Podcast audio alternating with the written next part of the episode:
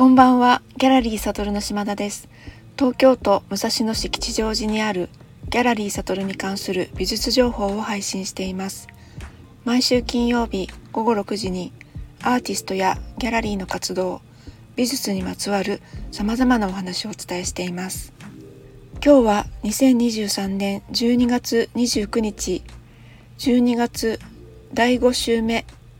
年内最後の金曜日です。今月はギャラリーにある作品を展示するショールームを行ってまいりましたが、24日日曜日に終了し、この展示は年を明けて1月5日から1月7日の日曜日の3日間も開催しています。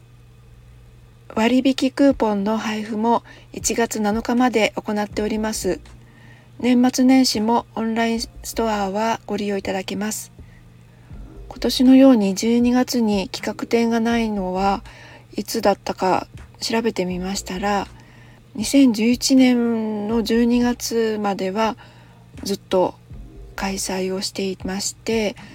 えっと、2010年以前はちょっと調べられなかったんですけれども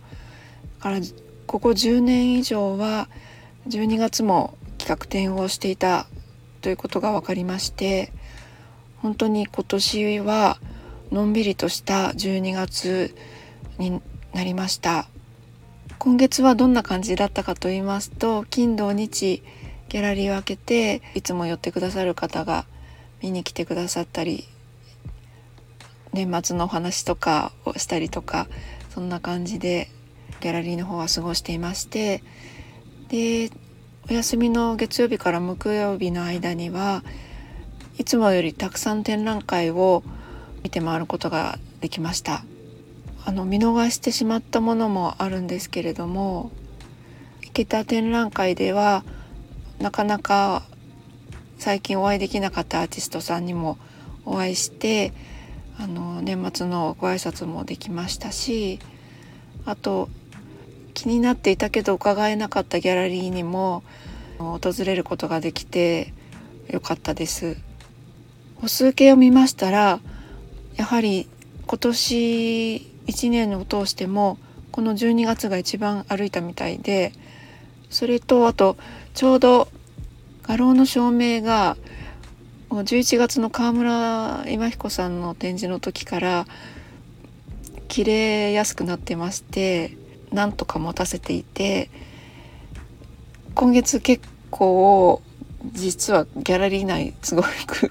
暗かったですね。あの照明がついたりつかなかったり していて でその今使ってる照明っていうのは器具がもうかなり前に廃盤になってしまって買い足すことができなくなってしまっていてその蛍光灯も本当によく切れやすくってちょっとストレスになるぐらい使えない感じだったんですね。でそろそろもう買い替える器具ごと、まあ、このタイミングだと LED に変えるべきかなっていうので作家さんからも言われたりしてでネット検索したら前なかったようななんかちょうど良さそうな照明が見つかりましてでそれを試しに1本購入してみてで意外と良かったんですよね。あのそれでギャラリーはレールがあってそこに取り付けるタイプなんですけども最初それをレールにつけましたら結構赤い電球色みたいな明かりであまた失敗したってすごい思ったんですけれどもよくよく調べましたらスマホで、えーと、アプリをダウンロードしてそれでスマホで調光と朝食光の強さと色をあの調節できるっていうものだったんですね。アプリをダウンロードして調光朝食やって白い光になった時の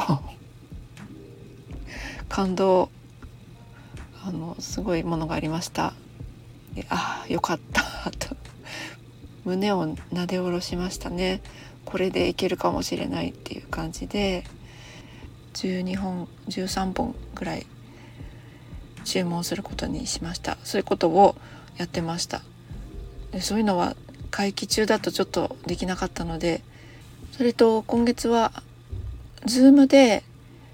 対話型鑑賞のイベントに体験できるっていうのをネットで見つけましてそれもちょっと参加してみてすごく勉強になりましたね。私と恵子さんがやってるサインとはまたちょっと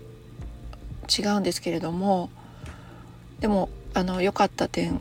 とかちょっと気になる点ここのところはこのこういうやり方でいいのかなとかあの体験してみてよかったですね。そんなことをやったりしてあっという間の年末です。で今日はあの来年決まってる展覧会とかアーティストのお話をしようかと思っています。1月は20日から2月の17日まで紙の上の思考9テーマはレコード。記録ですね。のドローイング展を開催します。参加作家は加藤岳さん黒須信夫さん。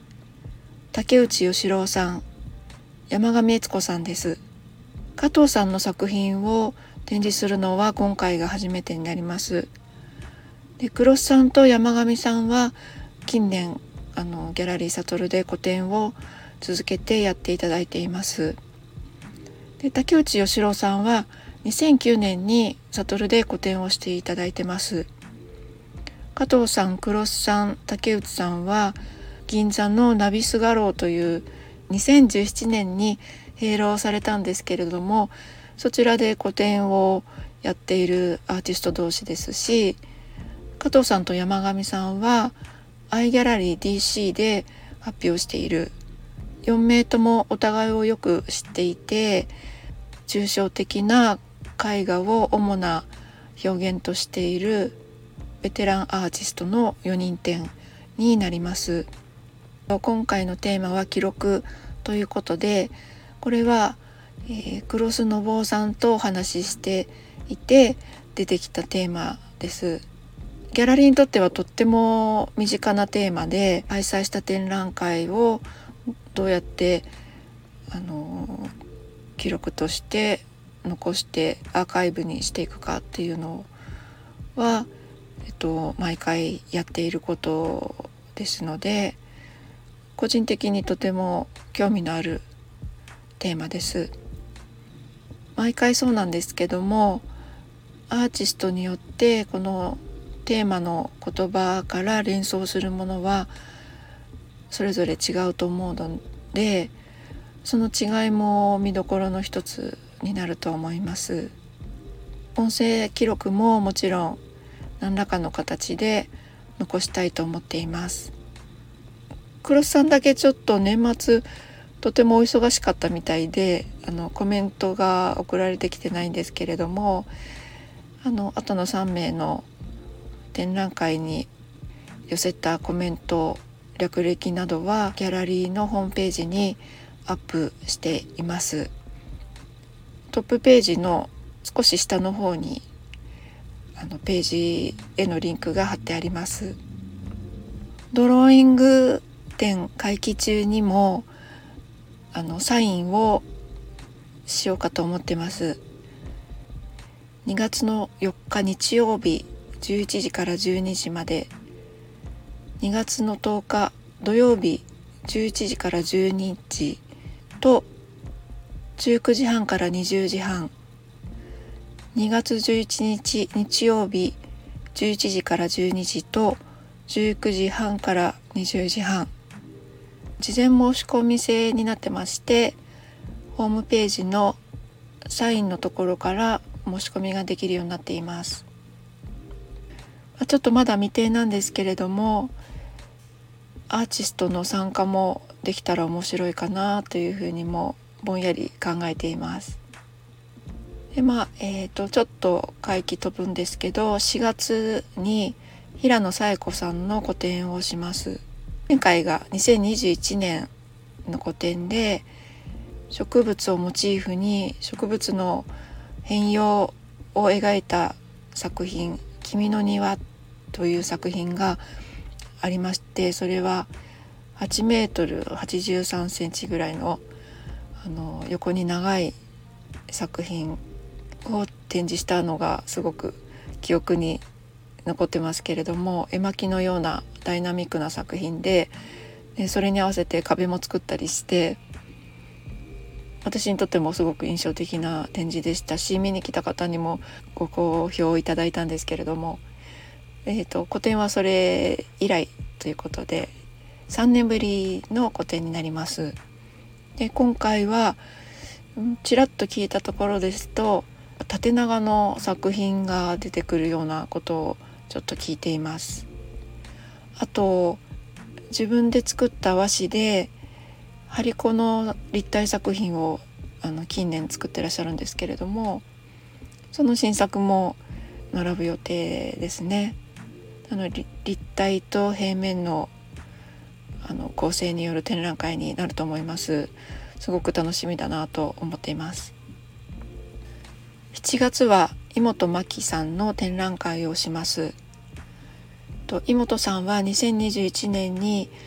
鶴林真由美さんと光の輪アーク・オブ・ライツという二人展をしていただきました。この時は器とオブジェの展覧会だったんですけれども個展ではオブジェを中心にした展示になる予定です。でその2021年二人展以降2022年2023年と井本さんすごく発表の機会がたくさんありまして例えば2022年の6月から8月は香港のグループ展に参加。9月はアメリカコーニングガラス美術館のニューグラスレビュー42に選出されてこれはあの毎年開催する紙面上の展覧会。その年の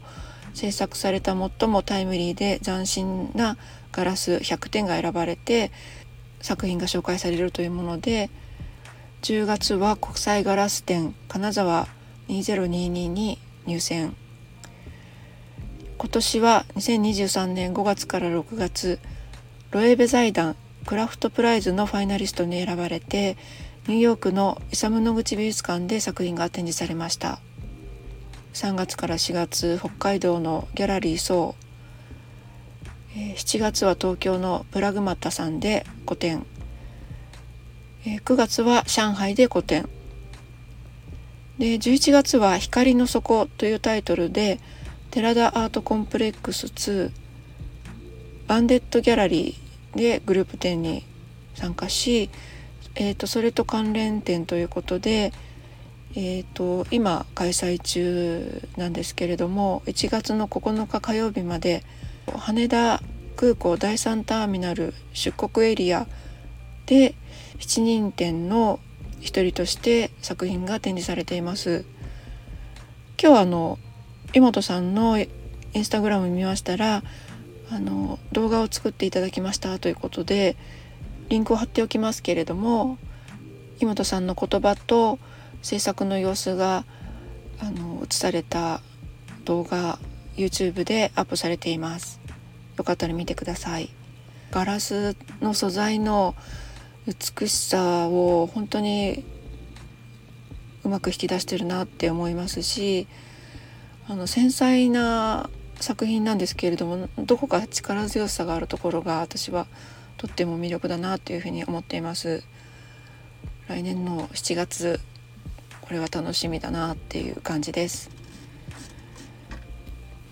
でその次の展示はもう11月に飛ぶんですけれども川村さやかさん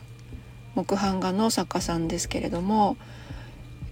2022年の3月に悟で個展していただいてえーと、2年ぶりの個展になりますでその間22年3月の個展以降の活動としては養成堂のグループ展と3331アーツ千代田でのグループ展玉美助手展。2022年9月には高島屋横浜店で個展がありました。10月は版画協会展ですね。2022年は損保美術館賞を受賞されていて今年の版画協会ではあの会員に推挙されていたなと思います。でもう2022年2023年両方とも CWAJ 現代版画展ヒルサイドフォーラムで開催これも参加されてます2022年の11月12月の年末は香港のギャラリーで個展がありました。で今年の4月は養成堂銀座の養成堂で個展がありました。5月はアートフェア神戸マルシェに出店。6月は静岡で3人展7月にデンマークでも展示されました。10月は版画語尾台2023スタッフ展ほぼ毎月のようにあの展示をされていて川村さんも国内外で人気が広がってるなっていう感じがします。来年の11月ギャラリーストルにて川村さやかさんの個展ぜひ楽しみにしていてください。来年も良い展覧会が開けるように頑張っていきたいと思っています。皆様のご来廊をお待ちしております。本日は以上となります。それでは皆様良いお年をお迎えください。今年もありがとうございました。